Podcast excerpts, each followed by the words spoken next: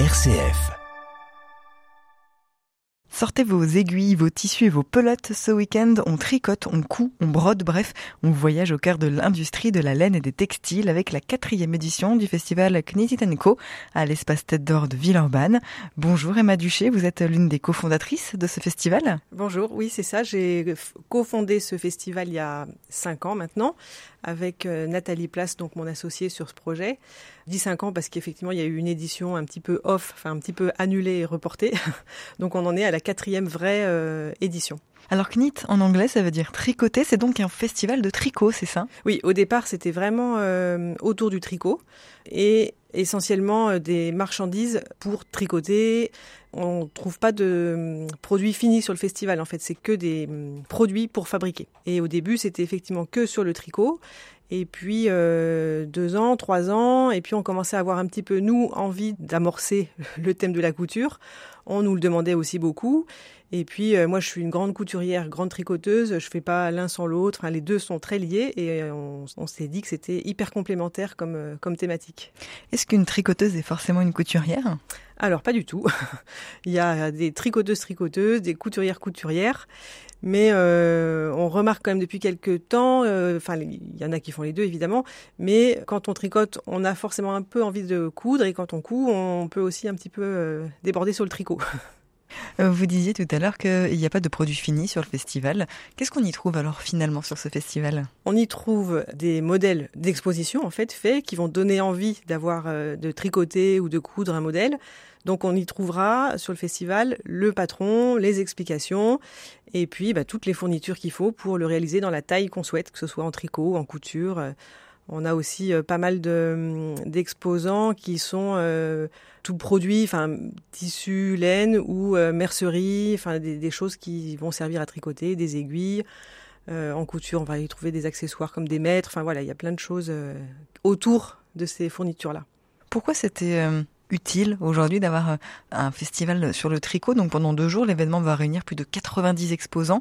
Aujourd'hui, les tricoteuses ou des couturières, puisque euh, ça s'y prête euh, aussi cette année, ont besoin de ce genre de festival, de ce genre de, week-end spécifique pour se fournir. Qu'est-ce que ça leur apporte? Il y a deux choses. C'est dans un même endroit, on va avoir une concentration de toutes les fournitures qu'elles peuvent souvent voir sur Internet. Donc là, ce qui est sympa, c'est qu'on touche les, les produits, on les voit, ils sont tous réunis au même endroit. Et effectivement, euh, c'est sur les réseaux sociaux des grosses communautés. Donc euh, ces événements permettent aux tricoteuses, aux couturières de se rencontrer en vrai, de se retrouver. Pour le tricot, c'est facile, on se met autour d'une table, on tricote ensemble. La couture, c'est un petit peu plus compliqué, mais euh, ça permet quand même de, se retrouver. D'où les ateliers qu'on propose aussi pendant, le, pendant le festival. On a plus d'une trentaine de créneaux, je crois, d'ateliers, conférences sur différents sujets autour du tricot et de la couture, broderie, tissage. Une trentaine de, workshops, comme vous les appelez, avec des spécialistes de l'initiation tricot, du raccommodage, euh, de la teinture végétale. Ça s'adresse à qui finalement euh, ce festival d'une manière générale? Alors ça s'adresse à un public très large. les débutants, s'ils veulent s'initier à une technique, cette année on a mis euh, pour la première fois des ateliers d'initiation au tricot. On souhaite que le festival soit ouvert même aux débutants, que ce soit pas seulement un festival pour les initiés.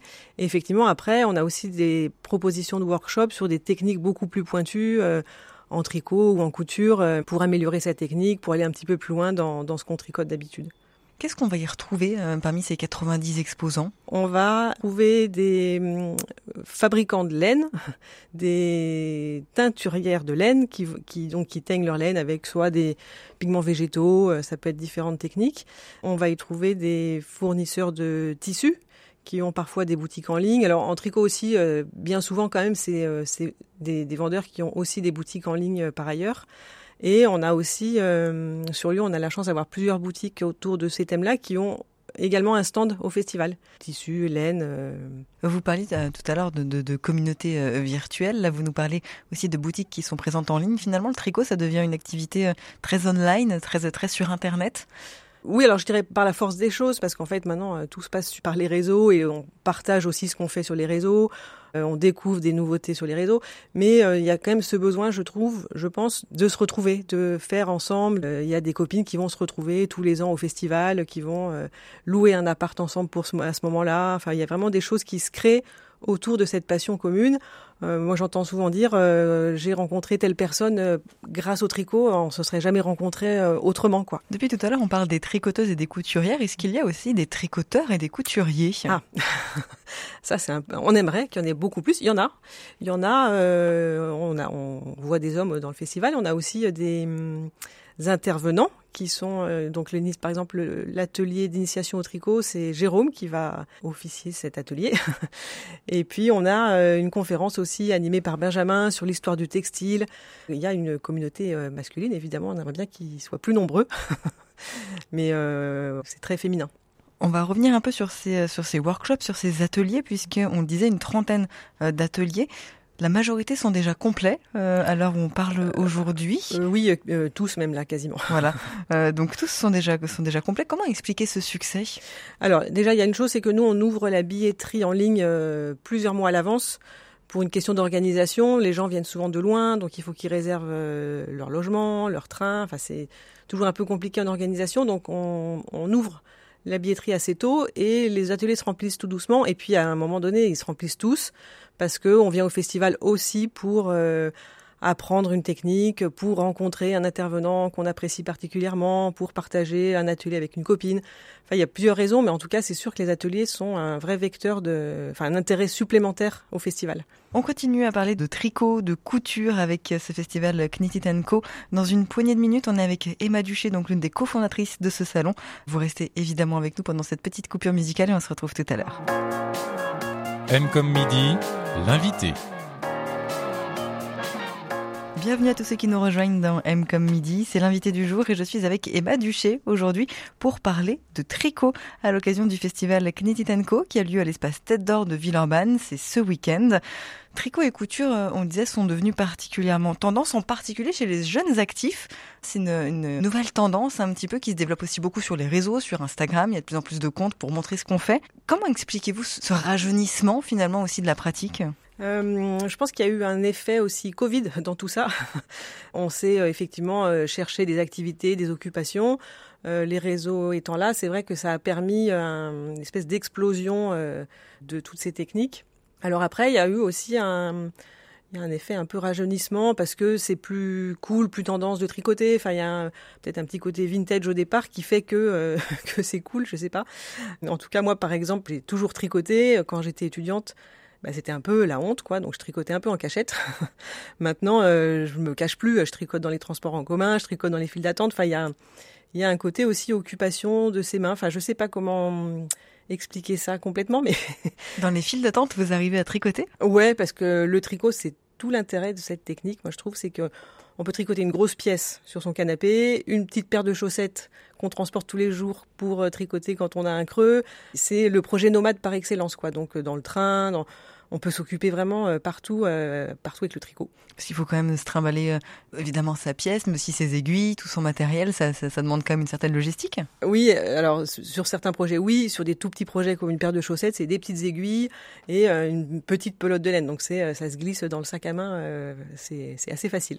Donc finalement aujourd'hui le tricot c'est plus l'activité de grand-mère, c'est devenu une activité de, de trentenaire assez assez tendance. C'est une activité de tout le monde parce qu'en fait on voit, euh, nous on voit au festival en tout cas euh, toute classe d'âge. Et euh, je trouve que c'est ça aussi qui est sympa, c'est que ça permet de croiser les générations et avec effectivement bah, l'effet un peu mode, la couleur qu'on aime bien. on trouve maintenant des choses qui sont très adaptées à la mode actuelle. En fait, on arrive à trouver un patron de modèles super sympas, c'est assez facile. Ce festival, ce salon, c'est aussi l'occasion de voir les nouvelles tendances qui peuvent se, se dégager dans le tricot. oui, tout à fait. on voit beaucoup de tendance de couleur ou de matière euh, selon les années. C'est vrai que ça évolue un petit peu. Il y a des choses qui sortent, il y a des choses qui qu'on voit moins. Un peu comme dans tout, je trouve qu'on voit des choses qui sortent, qui durent ou pas. Dans le tricot, ce qui est ou la couture, le fait de faire fabriquer, de fabriquer soi-même ses vêtements, il y a aussi le plaisir de faire, mais aussi euh, on a passé du temps à le faire, donc on va le porter longtemps on va faire attention à ce qu'on achète par ailleurs. On va, je trouve qu'on est un petit peu plus réfléchi et responsable quand on tricote et quand on coud ses vêtements. Moi, je connais plusieurs personnes euh, qui cousent tous leurs vêtements. Il y a une garde-robe complète, quoi. Ça demande quand même euh, un petit peu de temps, un petit peu d'avoir du temps libre. Oui, du temps libre ou des priorités. Enfin, après, c'est tout est question de, de choix de ce qu'on fait de son temps, mais Oui, oui, c'est sûr. Après, le, tricot, ça peut se faire effectivement bah, devant la télé le soir. Il y a, il y a plein, de, plein de créneaux possibles. La couture, ça demande effectivement un petit peu plus d'installation, de place, de créneaux. C'est un petit peu différent. C'est ça qui plaît aussi un peu dans le tricot, ce côté, euh, ce côté un peu passe-partout, qui peut être vite fait, qui peut durer des heures. Euh, on le fait quand on peut, quand on veut, où on veut. Oui, tout à fait. Je pense qu'il y a vraiment, euh, il y a vraiment ce côté-là, le, le, petit projet nomade, le tricot qu'on emmène qu'on a dans son sac tout le temps, c'est et puis qui se partage quoi, parce qu'on en discute, on voilà, c'est le nom du festival, c'est donc Knit It Co. La nourriture a donc également sa place. On n'en a pas encore parlé. euh, quel rapport entre le tricot, la couture et la nourriture? Alors, il n'y a, a, pas un rapport euh, complètement net au départ, mais les premiers événements qu'on a créés euh, étaient déjà beaucoup plus petits. Il y avait un ou deux exposants et c'était une proposition ou de brunch ou de goûter ou pour réunir une trentaine, une cinquantaine de personnes. C'était sur inscription, mais c'était cette échelle-là d'événements. Donc on a quand même gardé cette partie qui était pour nous hyper importante. Quoi. Quand on se réunit, euh, ce qu'on fait en général, c'est qu'on mange. Donc on a associé le tricot à la nourriture et on a tenu à le garder pour le festival. Alors ça n'a évidemment pas euh, une part aussi importante parce que euh, il y a une histoire de place, une histoire aussi de, il faut qu'il y ait suffisamment, mais pas trop, de prestataires pour le public attendu. Là, on a six ou sept prestataires fidèles depuis depuis les premières éditions chaque année. Et qu'est-ce qui est proposé alors en termes d'offres de nourriture? Alors cette année, on va avoir euh, du libanais avec Aclé, qui va préparer des choses assez faciles à emporter. L'avantage qu'on a cette année aussi, on est à l'espace Tête d'Or, donc pas très loin du parc de la Tête d'Or. On croise les doigts pour qu'il fasse beau et que les gens aient envie d'aller aussi pique-niquer, tricoter un petit peu au parc. Enfin voilà, ça peut aussi permettre un peu euh, de s'oxygéner, ça peut être sympa. On a aussi les marzas qui vont cuisiner euh, des choses très végétales et sous forme de sandwich, si les dernières propositions sont bonnes. Il y a aussi Guillemette et Delicatessen Factory qui s'associent pour proposer un peu le, aussi, je crois, une offre de sandwich ou de plat froid. On a Suzanne Brioche qui fait euh, ces fameuses brioches euh, sucrées. Et puis cette année, pour la première fois, on a un food truck de burgers qui sera lui à l'extérieur du festival, mais qui pourra permettre d'aller euh, au parc ou de manger à l'intérieur. Vous me parlez euh, du parc de la Tête d'Or, effectivement, à quelques enjambées de là, ça me permet de rebondir sur les visites aussi qui sont proposées, euh, puisque ça fait aussi partie du programme, alors qu'elles sont aussi souvent malheureusement déjà complètes, mais il faut quand même en parler, puisque sont proposées eh bien, des, des visites urbaines avec Renaud Duché. C'est mon conjoint. voilà, donc architecte paysagiste et guide conférencier chez Nomad Land Lyon. C'était aussi normal pour vous d'associer cette découverte de Lyon?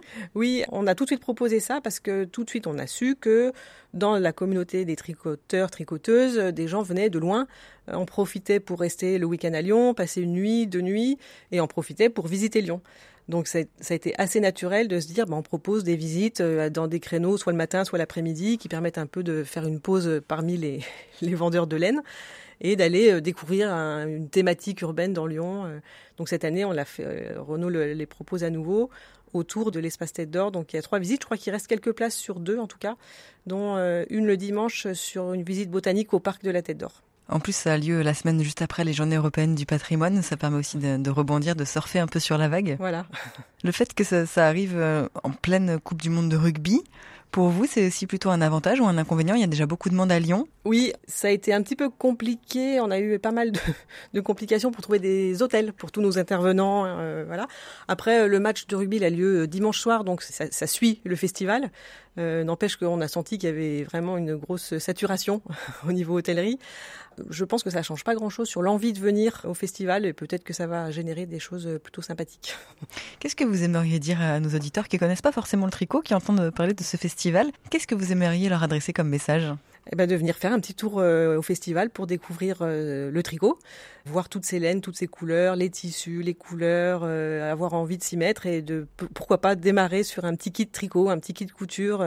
tous les exposants sont hyper professionnels, donc il y a vraiment de quoi contenter, je pense, tout le monde.